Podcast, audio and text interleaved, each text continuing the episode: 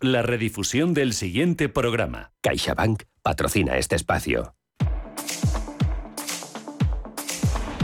En Radio Intereconomía, I Más Verde, con José Luis Pichardo.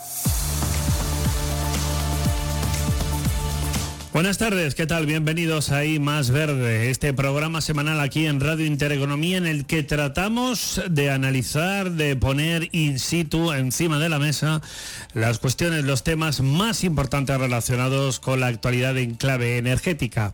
Y además estamos viviendo tiempos especialmente convulsos, tiempos de cambio que desde luego van a dirimir el presente y el futuro del tablero político, geoeconómico y también geoestratégico en el mundo, sobre todo occidental, con un protagonista ahora mismo especialmente importante que tiene que ver con esa invasión rusa que se está produciendo concretamente en Ucrania. Todo esto ha dado un vuelco a ese tablero político, geoeconómico, donde especialmente ha desencadenado en esa crisis energética que todos conocemos.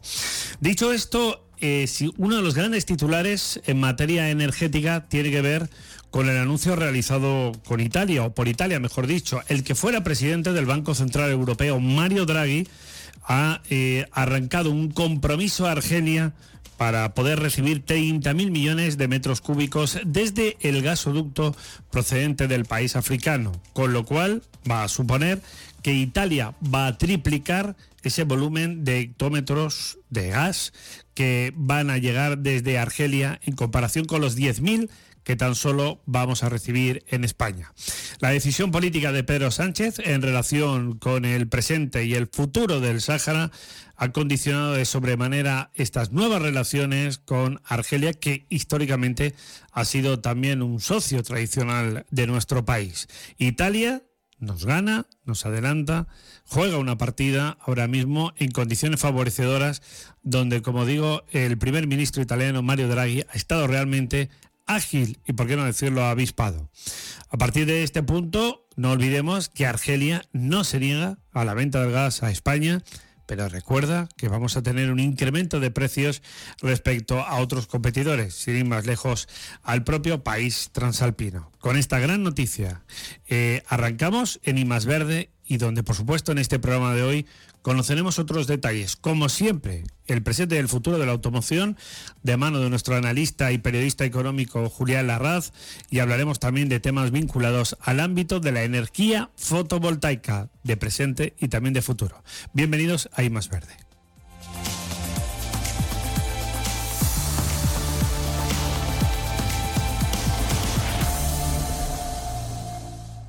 En Radio Intereconomía, I Más Verde con José Luis Pichardo.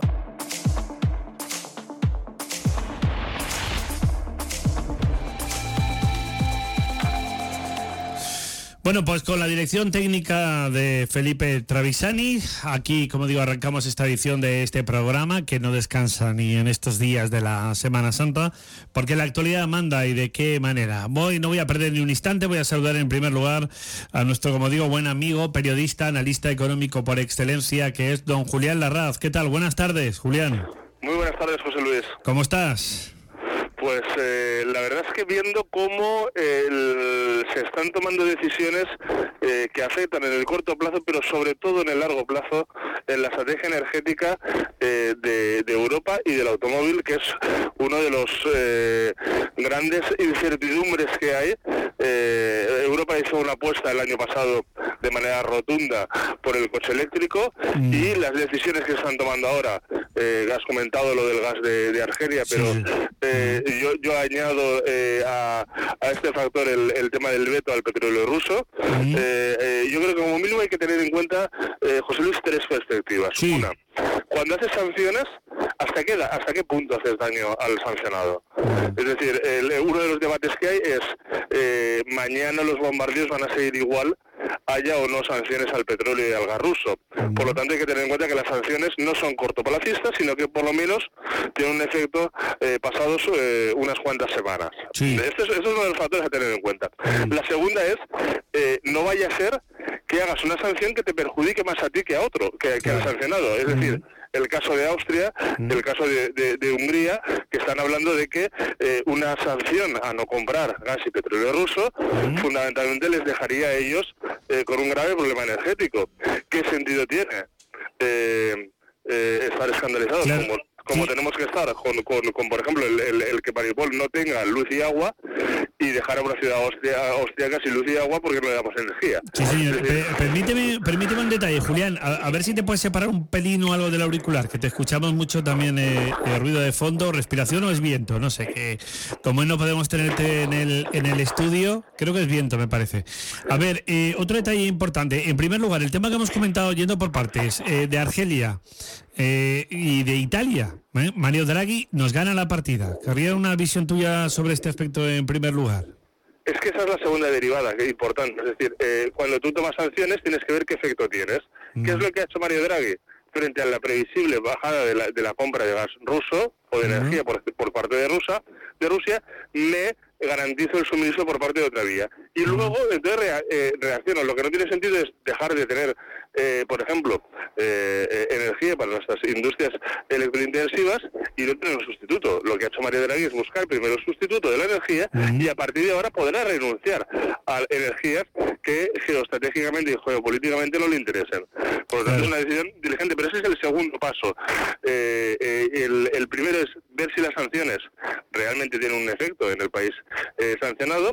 La segunda es cómo nos protegemos de, de esas sanciones es decir, que no nos afecte a nosotros más que al que queremos sancionar. Y, la tercera, y aquí es donde entra eh, yo creo que más la, automoción es, mm. eh, ¿por qué?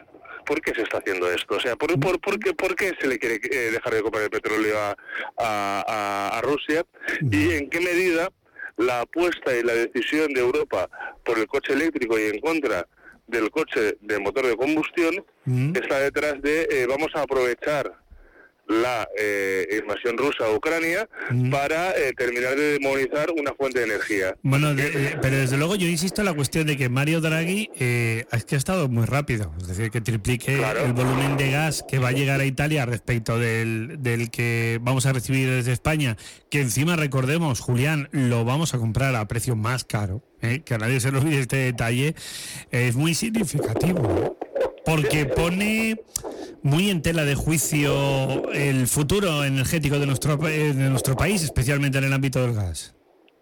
sobre todo nos sube el precio, ¿vale? Y esto no es, bueno. Cuando nosotros hemos llegado a tener en España, ha habido momentos en los que el precio de la energía estaba eh, a, muy pocos euros eh, por, la intensidad del viento y del sol en algunos momentos del día, eh, y no es un escenario en el, en el que volvamos a vivir eh, precios elevadísimos, pues es un, es un hándicap que, penaliza mucho a la actividad económica, al empleo y a la riqueza que genera el país. Por lo tanto, eh, eh, el, es, el movimiento de Draghi es muy inteligente y es que hay que estar pensando siempre en cuando tú tomas una decisión, cómo va a afectar y por lo tanto cómo evito los efectos los efectos colaterales de producirlos y Draghi en este caso ha estado eh, magnífico. Sí, señor. voy a saludar a Enrique Jorda, que es director técnico de, de autoconsumo fotovoltaico en Grupo Tech. ¿Qué tal? Buenas tardes. Buenas tardes, José Luis. Pues acérquese, acérquese usted al micro, por favor, para que se lo oiga bien. ¿Qué tal? ¿Cómo estamos? Buenas tardes, encantado de estar aquí con vosotros. Muy bien,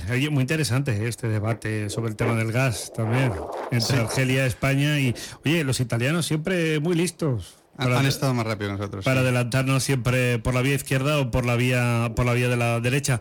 Em, eh, si Julián, ¿nos puedes aguantar un pelín la llamada? Sí, sí, sí, vale. problema. Eh, otro detalle también importante respecto al tema de la automoción. Mm, me llama mucho la, atención en ese fantástico blog que tú habitualmente publicas en, LinkedIn. Y bueno, que también es un canal evidentemente de suscripción. Para aquellos que te sigan con interés tus sabias reflexiones. Y lo digo especialmente por, por el ámbito también de la elección, por ejemplo, de la, en este caso, bueno, de la gigafactoría de baterías anunciada que se va a implantar en Sagunto, pero también a veces de lo, si lo podríamos llamar así, de los movimientos torpes o torpes movimientos de los políticas o de nuestros regidores con concretamente a la hora de seleccionar o desarrollar algún tipo, en este caso, de espacios para también para la automoción. A ver. Eh, aquí hay que quitarse el sombrero porque eh, el Mercantil Valenciano, el, periódico Levante de Prensa Ibérica, la verdad es que publicó este domingo una información muy reveladora en el que viene a decir que eh, absolutamente por casualidad un dirigente valenciano escuchó que Volkswagen estaba interesado en Sagunto. Por lo tanto, primera reflexión, Pedro Sánchez no quería que la eh, factoría de, de baterías fuera en Sagunto y estaba apostando por Cataluña o en su defecto por Extremadura. Sí. Y fue la propia la que dijo, perdona, es que las baterías son para mí. Es que Ya, las baterías las necesito yo y entonces las tengo que poner en un sitio que me sea rentable. Tengo que alimentar a dos factorías, en este caso la de Martorell y la de Landaven, la de Navarra, y eh, la posición que más me interesa es junto al puerto de Valencia, porque eh, puerto de Sagunto, porque eh, tengo eh, un ahorro de costes logísticos. Y esta es mi decisión. Ya. Entonces, cuando la Generalitat Valenciana se enteró, esto lo cuenta perfectamente eh, el periódico Levante este, este fin de semana, eh, cuando se enteró eh, el, eh, la Generalitat, dijeron, bueno, pues vamos a apoyar el proyecto de, de Volkswagen. La cuestión es, ¿cuánto tiempo lleva Parsaún eh, como proyecto para albergar empresas? Pues eh, solo lleva 20 años. Ya, efectivamente. Y luego otro detalle, tú también reflexionas, evidentemente, sobre el presente y el futuro también de la automoción respecto a otro tipo de plantas, selección y esa evolución en nuestro país, Julio. Sí, sí, sí, por supuesto. O sea, nosotros eh, eh, eh, estamos en un momento de, de disrupción total en el, en el automóvil en, en- en- en tres aspectos. En el aspecto del coche eléctrico que cambia completamente la fisonomía de- del coche, en el aspecto del- del hidrógeno verde que cambia completamente el coste energético y la forma de, de obtener la energía y sobre todo, y que, que va a ser lo, lo más dis- disruptor de, de todo, es eh, el coche autónomo. Me contaban hace poco un, un ejecutivo de, de Alemania que, que, que en Düsseldorf estaban preocupados porque la gente no iba a entender que el autobús, por ejemplo, Sí. pudiera ser autónomo. Porque la gente se subía y necesitaba interactuar con un, con un conductor. Bueno, pues cada día que subimos al metro no interactuamos con nadie. No, no, es cierto, es cierto. Muy, francamente, muy, muy interesante esas reflexiones. Amigo, muchas gracias. ¿eh? A ver si el próximo martes, bueno, el próximo martes creo que tampoco estarás con nosotros aquí en el estudio. ¿eh? Tomará usted unos días de, de asueto, pero al siguiente sí, o por lo menos la semana que viene te llamamos. ¿eh? Efectivamente, estamos en, en contacto y, y lo que has dicho en, ahí en, en LinkedIn se, se, Muy bien. Se puede Tiene usted, leer toda, tiene usted toda la información. Muchas gracias, amigo. Un fuerte abrazo. Cuídate. Igualmente. Venga, hasta ahora, adiós. Pues, em, don Enrique, vamos a hablar de, del tema de autoconsumo fotovoltaico, que me parece un tema muy interesante. Lo es, lo es. Lo es, lo es. Vamos a hacer una pausa para, para, la, para la publicidad. Me dice Felipe que no, que no la tiene preparada. Venga, pues voy allá porque tenía previsto también una. eh, también quiero que, que participe también otro, otra empresa, que es Abora Solar. A hablar del autoconsumo fotovoltaico. Bueno, tú vienes eh, también que eres el director técnico de esta materia de Grupo Tech, ¿eh? una empresa valenciana, una ingeniería con presencia en, distintas, en distintos puntos del mundo, ¿eh? lo cual nos eh, llena lógicamente también de satisfacción. Y luego con Abora Solar también conoceremos características y detalles concretamente también de las, de las placas fotovoltaicas como tal. ¿Tenemos la publi preparada? Venga, tenemos la publi preparada. Es que así, es que así ya voy con vosotros y voy ya de, tiro. Venga, hacemos estos, eh, les ofrecemos estos pequeños consejos, como digo, para la publicidad. Volvemos enseguida aquí en I Más Verde. Hoy en día encontrar la herramienta que pueda resistir el paso del tiempo es fundamental en la renta fija. Es por eso que MFS Investment Management adopta un enfoque Active 360. Visite mfs.com barra Active 360.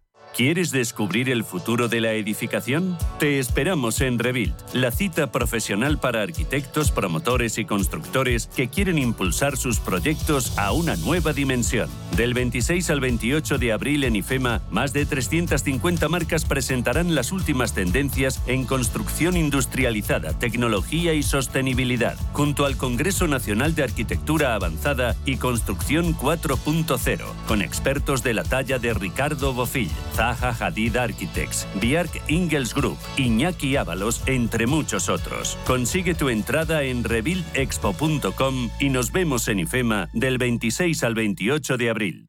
Hemos creado un lugar para ayudarte a crecer, donde cada pregunta tiene su respuesta, donde acompañamos a empresas y autónomos en su camino hacia la digitalización y sostenibilidad, donde estar al día de ayudas y subvenciones, y donde se impulsa la internacionalización de todos los negocios, con contenidos pensados para aprender, inspirar y crecer. Santander Impulsa Empresa, el lugar para avanzar.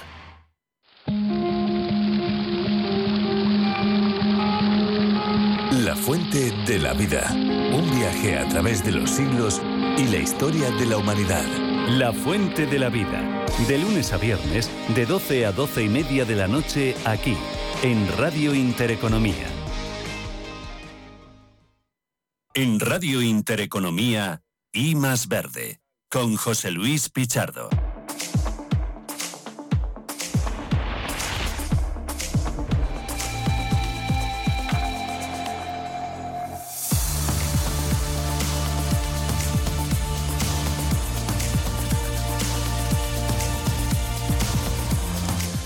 Pues continuamos aquí, como digo, en Más Verde. Así hemos pasado la, este primer alto en el camino de la publicidad, que es imprescindible para, para nosotros, faltaría más.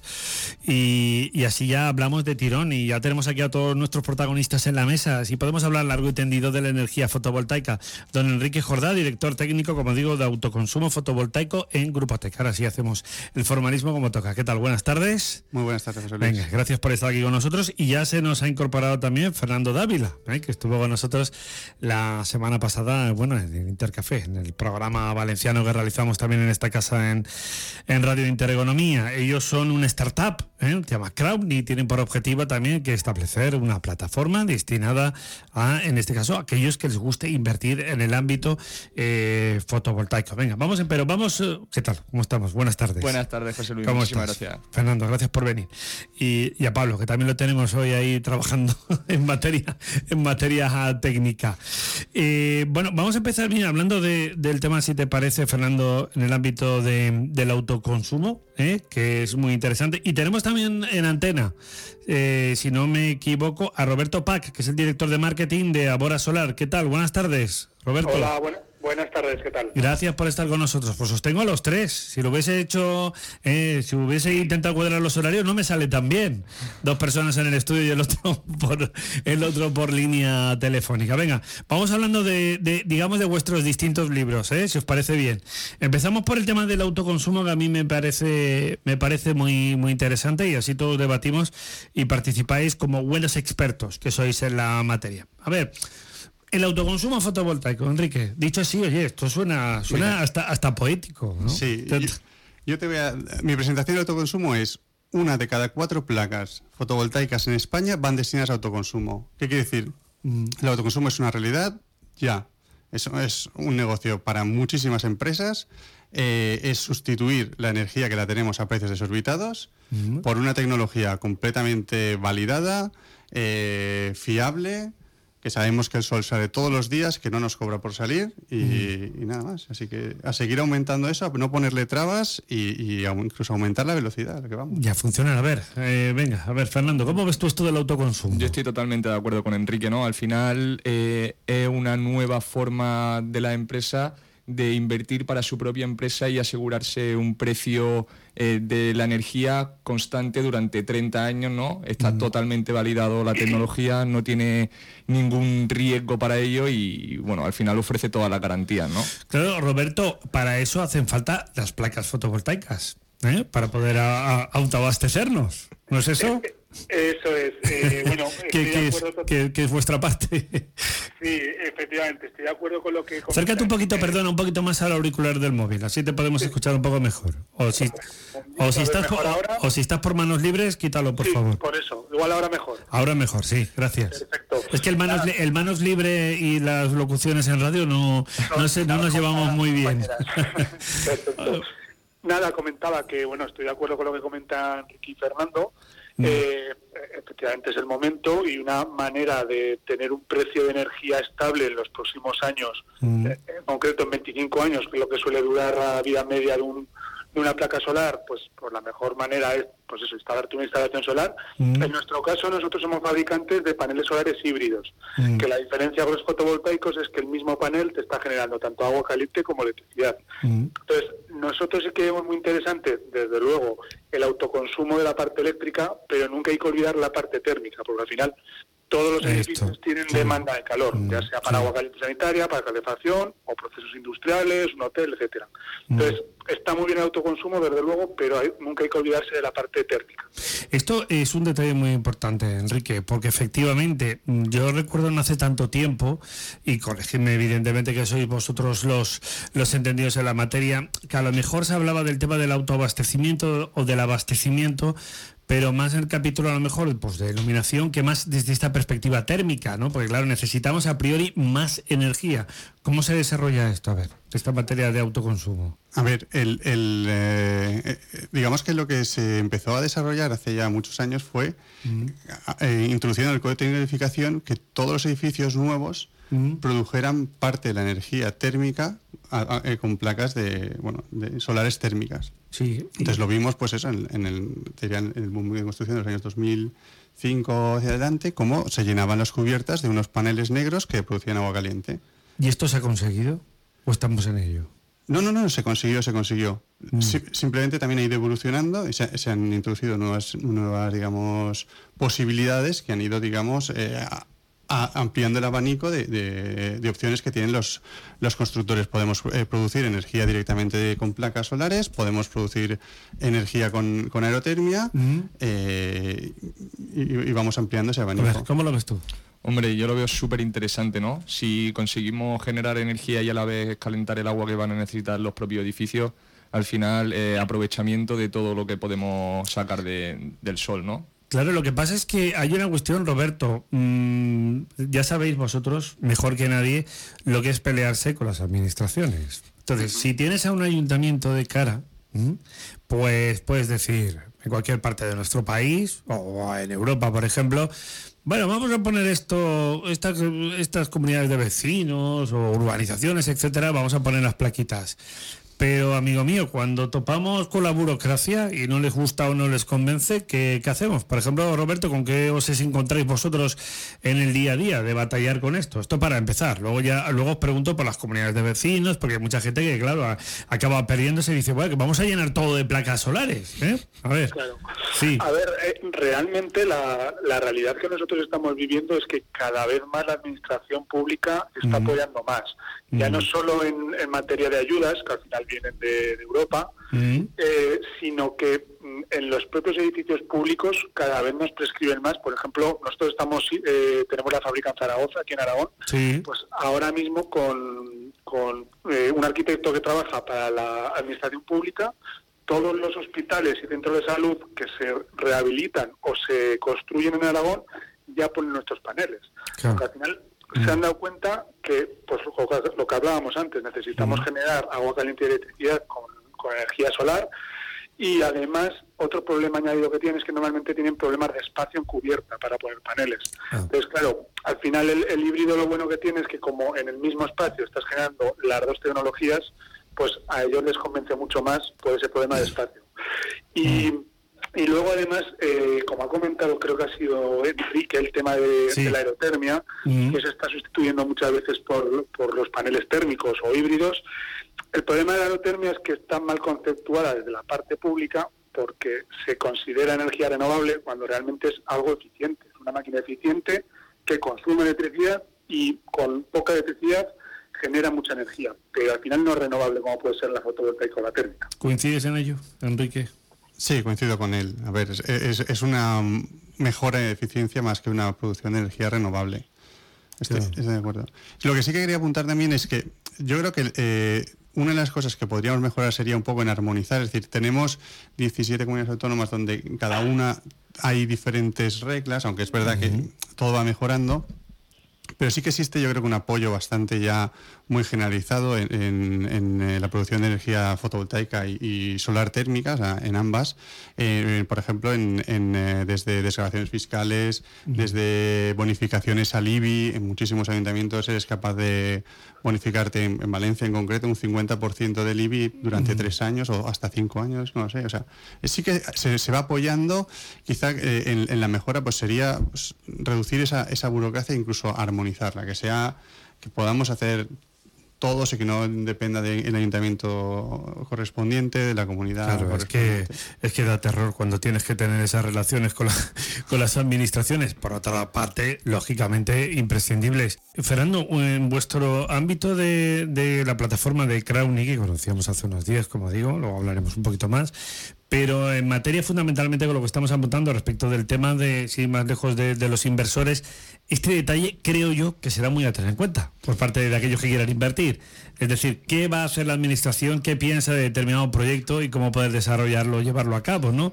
Porque claro, esto eh, para empezar eh, genera confianza y estabilidad al mercado. Totalmente, ¿no? Nosotros eh, sí que evaluamos técnica legalmente los proyectos que vamos a lanzar en la plataforma y todo conlleva, o sea, lleva detrás una burocracia de trámite eh, bastante amplia.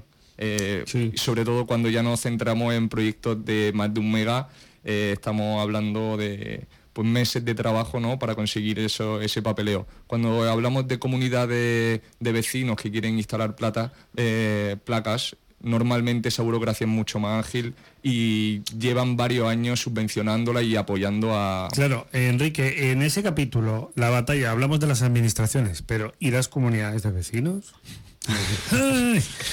This is the. Yo me he encontrado una comunidad de vecinos que me acuerdo cuando llegaron, imaginaros, en los tiempos de la, de la TDT, bueno, cuando aparecieron los primeros canales de pago, Canal Plus, etcétera, bueno, un drama en la finca por poder poner un amplificador de antena o de cambiar una antena. No me quiero ni imaginar lo de poner las placas. A ver, empiezo por ti y ahora voy con Roberto. A ver, yo creo que la, comunidad de vecinos es multiplicar por un número elevadísimo el, el, movimiento NIMBY, no, no, no en mi backyard, ¿no? no, en mi, jardín. Entonces, cuando queríamos colocar un, gran parque sobre, sobre huertos, o sea, sobre, digamos, campos y tal, tenemos pues eso, que los vecinos no quieren. Pues ahora pensemos en miles y miles de viviendas donde vecinos siempre va a aparecer pues alguno que no que le va a costar convencerlo. Yo creo que también se están haciendo avances, es decir, con la propiedad horizontal se han reducido, digamos, eh, exigencias, yo creo que antes estaba, tenía que estar de acuerdo al 100%, ha sido reducido. Y, luego, sobre todo, pues eso, que la, burocracia en tema de autoconsumo eh, se ha reducido mucho y es muy ágil, se pueden desarrollar proyectos muy ágiles. Y todo y, luego, lo que quería añadir es simplemente el precio de la energía. El precio de la energía mm. ya está tan alto que hasta el que, digamos, se negaba a, ese proyecto... Ahora, lo ve otro, desde, otro, desde otro color. Pero claro, eh, repito, eh, Roberto, está esa, mm, digamos, idiosincrasia técnica sí o no, la valoración sí o no, ¿cómo, cómo poder ir avanzando? Es decir, porque hay que la burocracia y luego, como hablamos, también el filtro de las comunidades de vecinos, que a veces no sé qué es peor, que es más difícil. Sí, eh, bueno, un poco lo, que acabáis de comentar, estoy totalmente de acuerdo de que, pues bueno, siempre es complicado las comunidades porque siempre hay gente pues que no está a favor pero como habéis dicho, al final no solo con el tema solar, con cualquier mm. tema que se trate de una comunidad, siempre hay mm. gente a favor y gente en contra. Es verdad que cada vez eh, yo creo que la gente está más concienciada y como comentabais, con la subida que ha habido energética, mm. pues bueno, ahora hemos tenido nosotros una avalancha de solicitudes por parte de comunidades y, yo creo que poquito a poco, entre que la gente está más concienciada y que es verdad que la burocracia cada vez es mucho más, más sencilla, yo creo que bueno que va a, proliferar bastante las instalaciones en multiviviendas. Claro, y ahora la, la gran pregunta es, luego, eh, Enrique, el espacio, el espacio físico es decir, cómo poder ajustar y poner las placas que sean necesarias mm, para poder fomentar este tipo de consumo. Porque claro, cada comunidad, cada finca, yo hablo ya desde el punto de vista técnico, ¿no? Vamos a, vamos a contar que tenemos a los vecinos y al ayuntamiento de turno de cara. Pero ¿y ahora? ¿Adaptar todo esto a nivel técnico cómo? ¿Y cómo hacéis, cómo planificáis todo este proceso? Lo que hacemos es, eh, viendo el consumo que tienen ah, eh, y sabiendo lo que va a generar la instalación fotovoltaica, la dimensionamos de manera que sea acorde a las necesidades que tienen los clientes, los clientes industriales, los clientes particulares residenciales. Mm. Eh, y ya está. la, bondad, digamos, del, autoconsumo es que vas a generar pues, un 25% de la, de la, energía que tendría consumida un, industrial a un coste estable durante 25 años, que es probablemente lo que necesita un industrial para poder trabajar eh, con confianza de cara a un futuro. Claro, eso es importante. A ver, Roberto, ¿cómo, ¿cómo encajamos las placas solares a nivel físico en las características arquitectónicas de cada, de cada inmueble, urbanización, etcétera? Claro, ahí, bueno, ahí está la gran labor de, los profesionales, de los instaladores, que tienen que, pues bueno, cada proyecto, pues hacerlo a medida, ¿no? Al final, creo que actualmente la tecnología solar en general, fotovoltaica, térmica, híbrida, ha mejorado mucho, hay muchísimas posibilidades, tanto tema de anclajes, tema de, de monitorización, o sea, creo que ahora mismo estamos en un punto muy bueno en tema de tecnología y de soluciones y creo que casi ningún proyecto es imposible de hacer. O sea, creo que al final de una manera u otra todo se puede sacar adelante falta el problema de falta de espacio pues mm. bueno ahí sí que tenemos una limitación no al final el, tejado es el que tenemos en cada edificio mm, y lo que hay que hacer es optimizarlo lo máximo posible. Claro se puede conseguir Fernando. Eh, se puede se puede. Además eh, el otro día la semana pasada estuve hablando con un desarrollador y aprovechando la cubierta que ponen para las placas se ha montado en una comunidad de vecinos una terracita que antes no disponían de ella, ¿no? Entonces, al final, pues se pueden buscar soluciones eh, para que la comunidad de vecinos convencer a esa comunidad, ¿no? Y, ver posibles mejoras dentro del propio edificio, no solo a nivel energético, sino a nivel eh, de comunidad, pues crear ahí un espacio donde poder subir a tomarte algo. Ya que estamos en la Semana de Pasión, la Semana Santa, esto es un capítulo de evangelización, ¿eh? que, porque convencer a cada comunidad de vecinos tiene tela.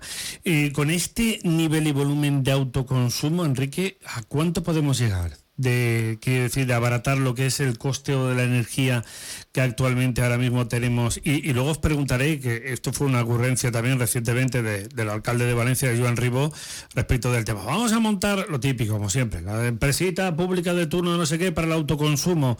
Este es otro debate también muy interesante. Es decir, ¿qué, qué capacidad energética podemos llegar a satisfacer, tanto en el ámbito de iluminación como térmico?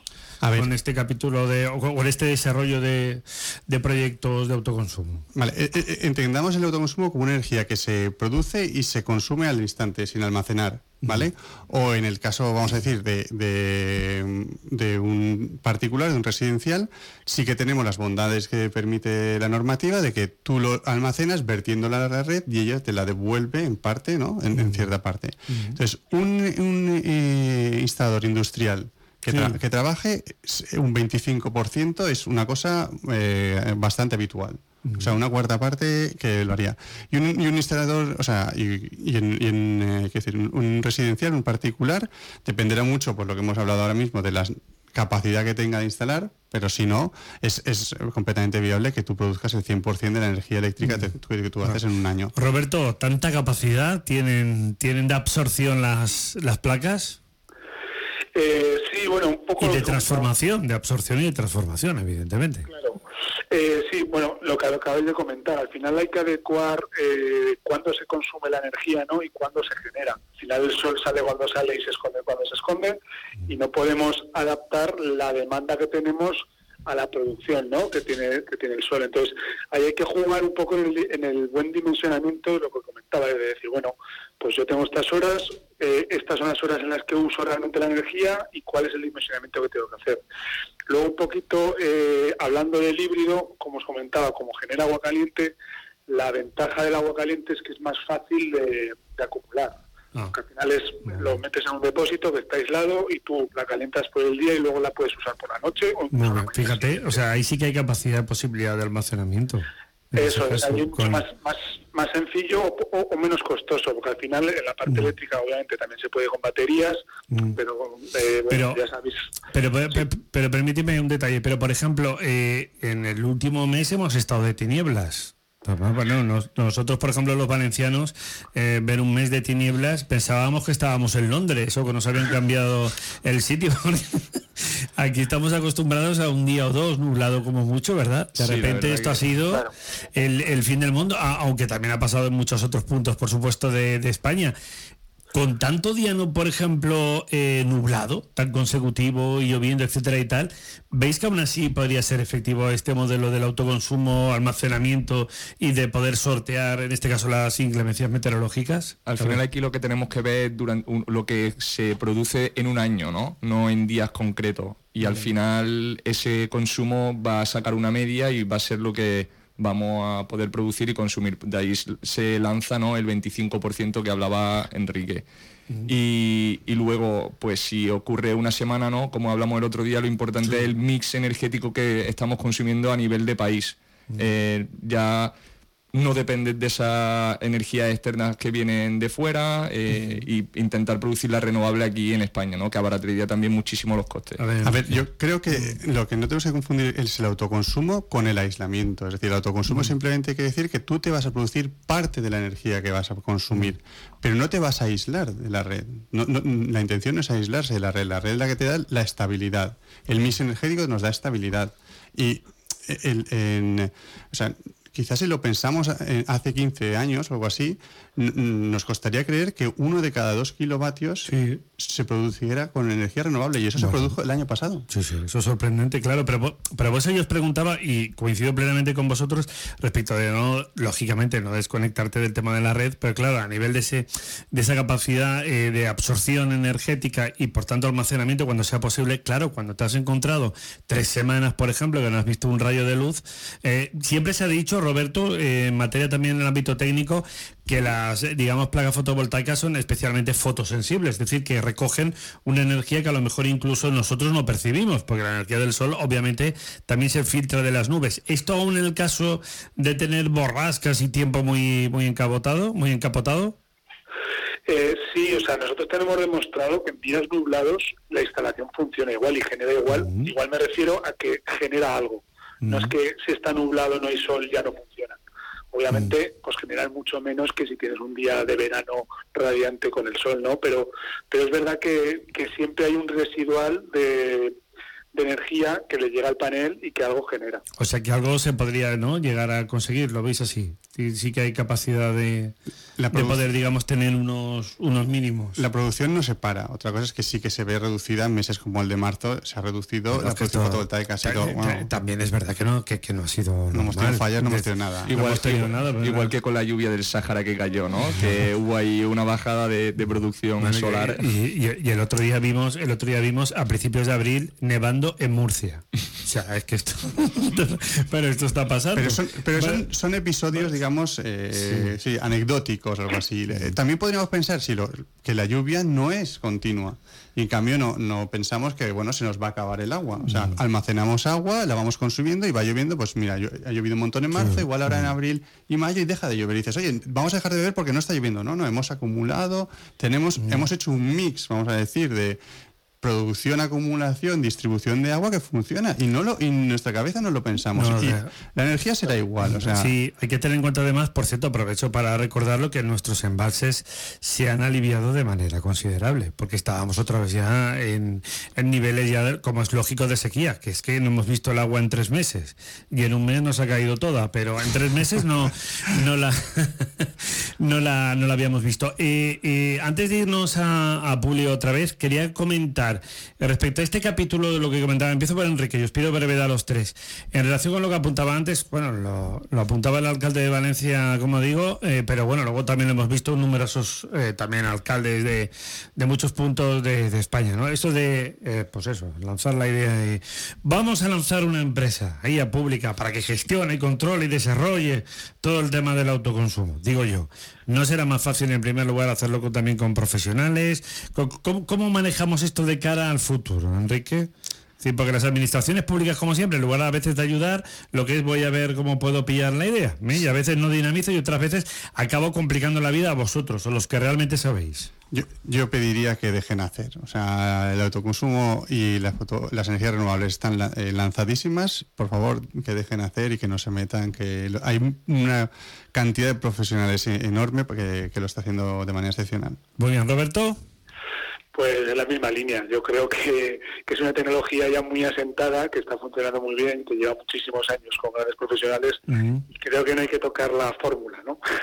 No, desde luego. A ver, eh, un segundo, Roberto, antes de despedirte, que te quiero hacer una última consulta. A ver, Fernando, ¿cómo ves tú esto? Yo al final coincido, ¿no? Con tanto con Roberto como con Enrique. Eh, hay una barbaridad de empresas que están haciendo su trabajo muy, pero que muy bien y están evolucionando su forma de trabajar y... Es decir, eh, es más fácil colaboración público-privada. Exacto. ¿no? Esto es más sencillo. Es decir, vamos a coger y a montar siempre, que recordemos que las administraciones las pagamos todos, que no se nos olvide.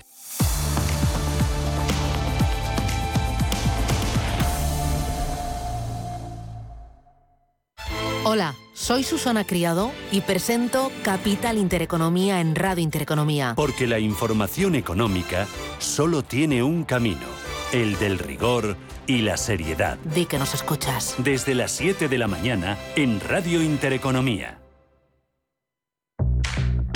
En Fellow Funders tenemos las mejores series. Invierte fácilmente en rondas de financiación en fase semilla, crecimiento, expansión o inmobiliario. Tickets desde 500 euros. Bienvenido a Fellow Funders, la plataforma online de inversión alternativa. Y entonces un día, ¡pam! Vas y empiezas a quererte. Te miras y te dices, voy a vivir mi vida. Te miras otra vez, por fuera y sobre todo por dentro. Y tomas lo que más te gusta. Y en ese mismo momento te dices, me quiero. Es hora de quererse. El Pozo Bienestar, uno más de la familia. Invierte en acciones o ETFs sin comisiones. Tesla, Netflix, Amazon, Banco Santander, Telefónica. Miles de acciones de los 16 mayores mercados bursátiles del mundo. Cero euros de comisión hasta 100.000 euros de volumen mensual. Abre tu cuenta 100% online en solo 15 minutos. xtb.es. Riesgo 6 de 6. Este número es indicativo del riesgo del producto, siendo 1 indicativo del menor riesgo y 6 del mayor riesgo. La Hora de Miguel Ángel es un programa dedicado a la salud y la prevención de enfermedades. Con un lenguaje claro y sencillo, te explica cómo llevar una vida saludable. Todas las noches a la una y media de la madrugada en Radio Intereconomía.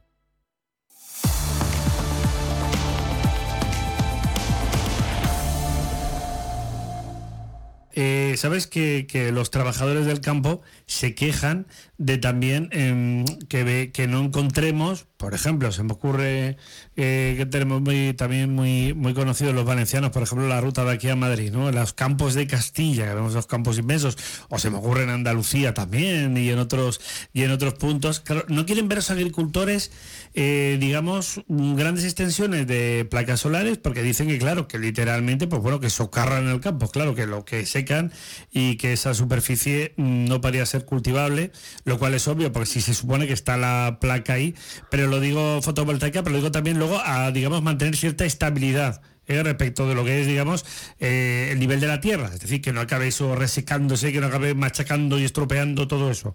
¿Cómo ves tú eso? Que sabes que también está en el debate y que las asocia- asociaciones de agricultores se han quejado en alguna que otra ocasión. A ver. Bueno, yo soy de la opinión de que realmente lo que tenemos que hacer es aprovechar todos los tejados y cubiertas que tenemos en las ciudades y en, la- y en los pueblos de España. Al final tenemos kilómetros y kilómetros cuadrados para poner paneles en los edificios donde no se ven, donde creo que no molestan y además evitamos otra cosa. Eh, cuando tú tienes una huerta solar, pues ponemos ahí en Valencia, pero esa energía la estás consumiendo a, mm, me lo invento, 300 kilómetros, estamos teniendo unas pérdidas también por transporte. Si tú realmente lo instalas en tu edificio y lo autoconsumes en tu edificio, todas esas pérdidas eh, las evitas. Entonces, yo estoy de acuerdo en que no habría que hacer tanto huerto solar, aunque también porque se necesitan, Mm. pero sí cuanto más hacer eh, instalaciones pequeñas en los edificios. A ver, ¿coincidís en ello o no? Yo- A ver, a fa- a favor de autoconsumo, por supuesto. Lo Sí, que pasa es pero que no tenemos pero- pero el capacidad suficiente. de- no de- tenemos, de los huertos no tenemos capacidad suficiente para alimentarnos, o sea, abastecernos con energía de nuestras cubiertas, ni los tejados industriales, ni nada. Hace Ne- falta. necesitaremos esos Necesitaremos, por supuesto, extensiones de, de tierra en, en un número importante. A ver, es que el autoconsumo es lo más eficiente, ¿no? Por en sí, porque estás produciendo y consumiendo en el acto, entonces no se genera ninguna pérdida. Pero creo que hay millones de estudios que están evolucionando, ¿no? Todo el tema de eh, poder instalar en huerto eh, esto- estos proyectos fotovoltaicos eh, e intentar que impacte lo mínimo posible en, en los campos, ¿no? Incluso eh, combinarlo con ganado y, y tal, ¿no?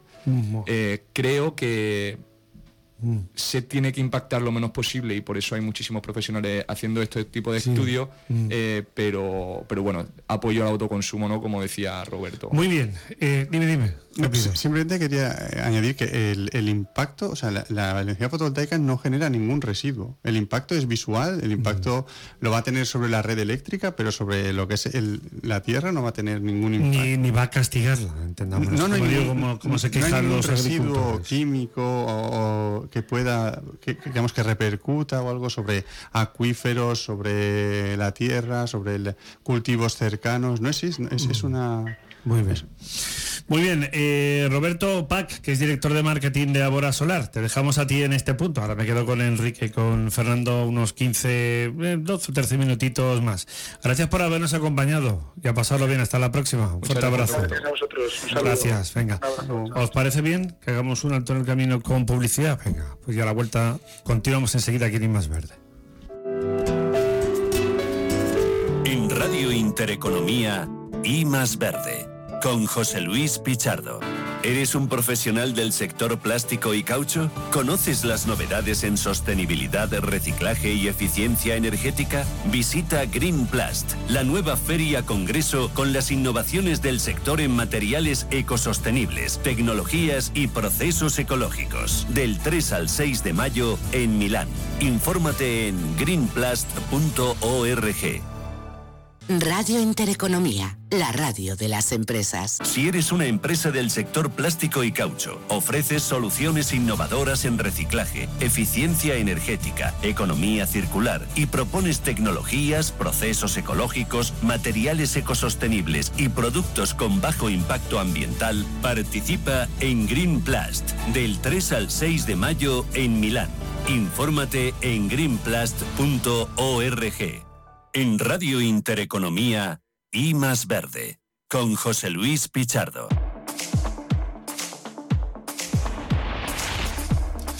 Bueno, pues más cerca ya de las 3 de la tarde, como siempre, aquí en Radio Intereconomía, encarando ya la parte final de I más Verde. Y hoy estamos muy, centrados en el ámbito de, de, la energía fotovoltaica, con las distintas vertientes, el autoconsumo y también el poner o no huertos solares, la comercialización, por supuesto, características también de esas placas, que para eso tenemos empresas tan importantes también como Abora Solar en nuestro país, ubicados en Zaragoza.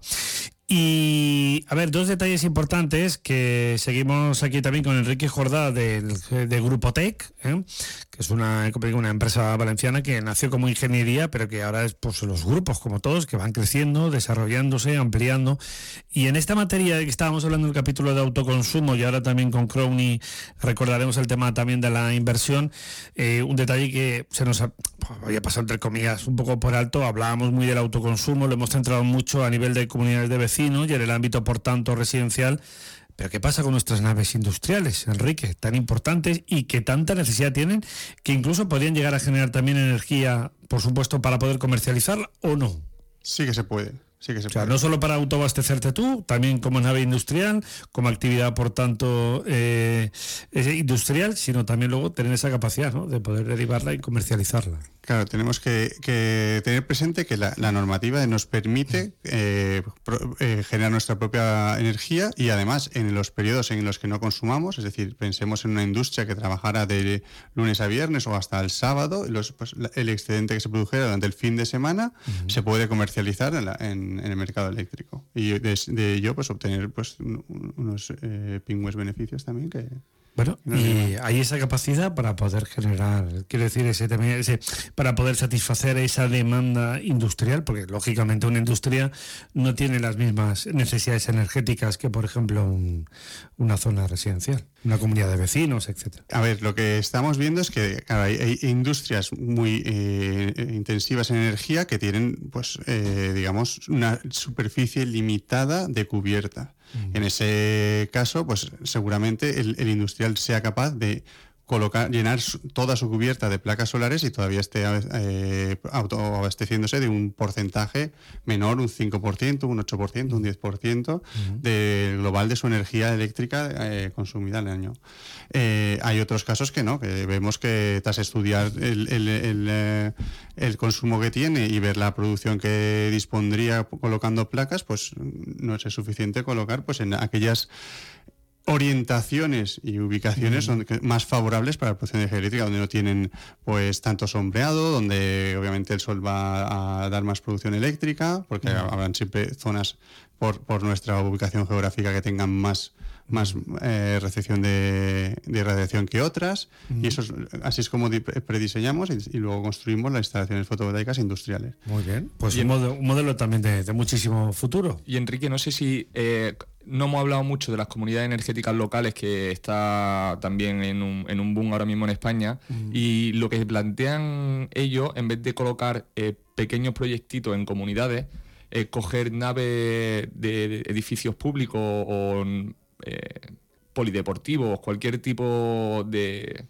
De infraestructuras, por ejemplo. Totalmente. Y ahí colocar un gran proyecto que abastezca a, esa, Luego, luego a mí se me ocurre, por ejemplo, sobre eso que tú comentas, eh, Fernando, otro detalle importante. Nosotros estamos ubicados en un, en un área empresarial, donde tenemos aquí nuestros estudios de Radio Intereconomía, y, bueno, una pregunta sería, instalar placas, por ejemplo, a nivel de autoconsumo en materia industrial de cada, digamos, cada nave, o a lo mejor tener determinados espacios capaces luego de abastecer a otras industrias.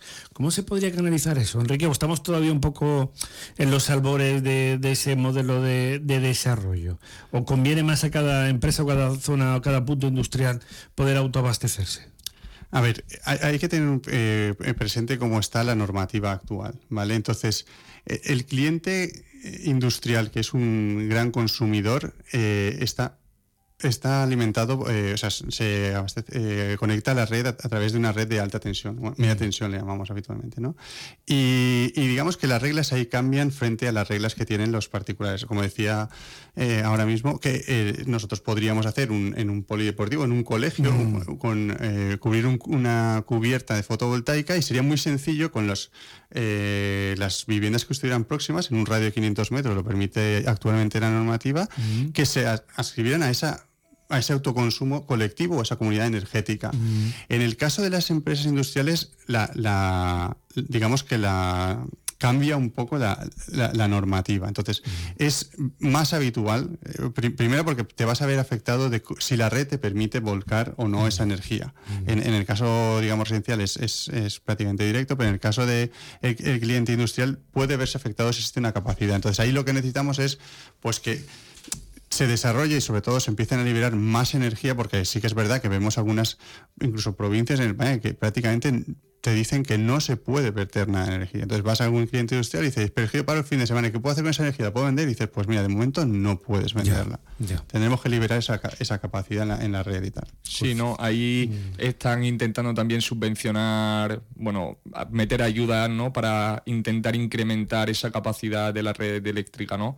Que por ahora se queda un poco corta en este, en, este sentido. Bueno, eh, Crowny es una, como digo, una plataforma que tiene por objetivo eh, poner en contacto a inversores, en este caso también, con eh, bueno, pues con aquellos que tengan capacidad para desarrollar y para ejercer y llevar a cabo este tipo de proyectos. Eh, cuéntanos rápidamente, le preguntaremos también a Enrique a ver cómo también trabaja y funciona el capítulo de la inversión. ¿Cómo sois una startup valenciana? Lleváis, vamos, unos poquitos meses de vida, pero vais lanzados, a ver, qué dice. Nosotros, por una parte, lo que hacemos es que permitimos a cualquier persona desde 100 euros invertir en este tipo de proyectos de los que estamos hablando ¿no? durante todo el programa. Eh, seleccionamos pues proyectos en suelo, huertos solares o también proyectos de autoconsumo, no solo eh, grandes proyectos, ¿no? Y, lo que, y por la otra parte también apoyamos a que se creen y se generen nuevos proyectos que no saldrían eh, a la luz si no hubiese inversores que, que quisieren, que quisiesen invertir en este tipo de proyectos, ¿no? Mm. Con lo cual intentamos combinar ahí y fusionar para que se genere y que se generen nuevos proyectos y se genere energía renovable. Básicamente sería eso. La inversión muy importante, Enrique. Sí, a ver. ¿Hay movimiento en los inversores? Hay muchísimo movimiento, muchísimo movimiento. O sea, apetito, ¿no? como se suele decir. Em, el, el, autoconsumo, obviamente, cuando estaba comenzando y cuando comenzamos, iba a pulmón. Es decir, solo no había, digamos, todavía referencias y tal, y, eran, digamos, los, industriales más pioneros quienes, pues, a pulmón o bajo alguna financiación, pero digamos, mm. propia, mm. Eh, lanzaban esos proyectos. Hoy en día los, los industriales pueden elegir si quieren hacer la, la inversión ellos mismos, y, y si no, hay empresas inversoras inversoras que hacen montar instalaciones de autoconsumo, aunque sea simplemente para abastecer a un único industrial. En su cubierta, eh, durante ciertos años, eh, llegan a un acuerdo de, de, de compraventa de energía, él la produce, uno la produce, el otro la autoconsume y al cabo de X años la planta pasa a ser propiedad del, del industrial. Es un detalle muy importante y sobre todo también esa capacidad rápidamente que me queda un minuto, eh, Fernando, en relación de, hablabas desde 100 euros, es decir, que el marco y el margen es muy amplio para la inversión. Totalmente, ¿no? Eso es lo bueno de, de. Al final permitimos que a cualquier persona eh, pueda invertir y empezar a conocer eh, la inversión en, en, en, energía renovable.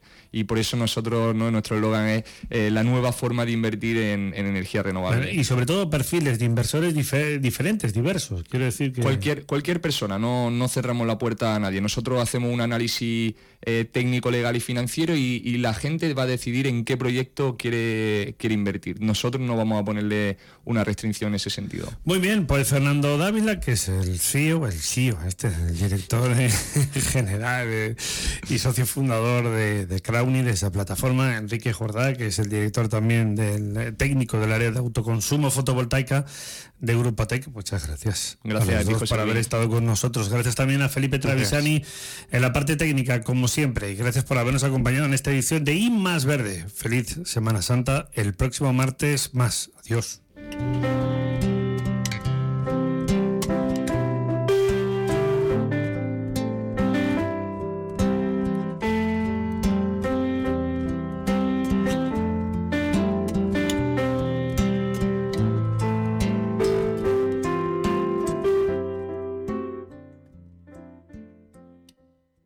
CaixaBank ha patrocinado este espacio.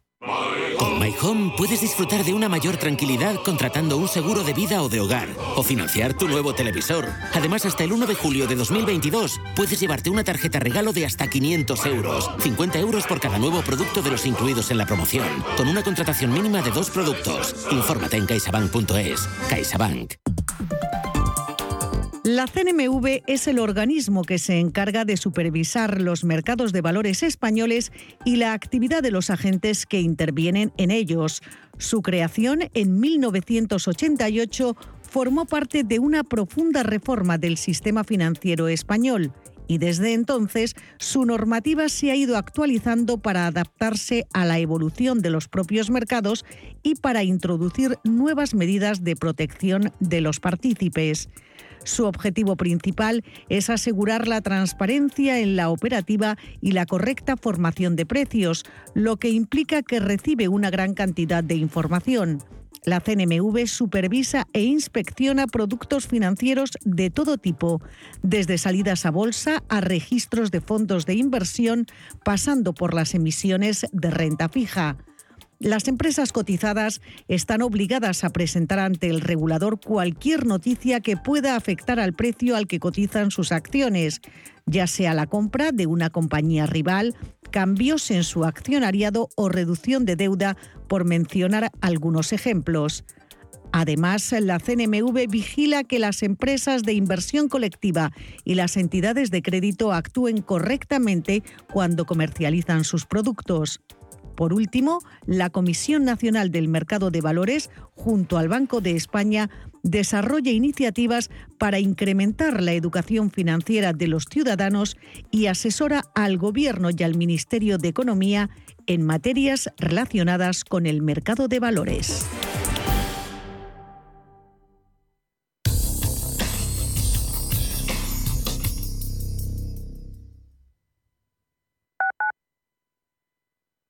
¿Sabía usted que unos pies con problemas pueden paralizar nuestro ritmo de vida?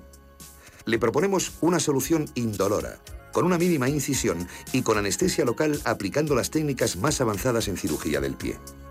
Clínica Jiménez, calle Alcalá 378. Diagnóstico gratuito 91 367 0071. Centro reconocido y autorizado por la Consejería de Salud y la Comunidad Económica Europea. 91 367 0071. Antes de que amanezca te acompaña, escucha y ameniza las mañanas en Radio Intereconomía. No olvides participar los últimos viernes de cada mes en nuestro sorteo con grandes regalos y obsequios llamando al 91 53 318 51. Antes de que amanezca, con Willy Sancho Muela, de martes a viernes de 6 a 7 de la mañana en Radio Intereconomía. Prístino es una casa de comidas contemporánea situada en el Paseo de Eduardo Dato 8 de Madrid. Nuestra carta incluye platos madrileños tradicionales y se completa con sugerencias del día, carnes y pescados, callos, verdinas, potajes, pisto, rabo de toro. Contamos con una amplia terraza. Prístino, Eduardo Dato 8. Reservas en el 91 737 3640 y en restauranteprístino.com.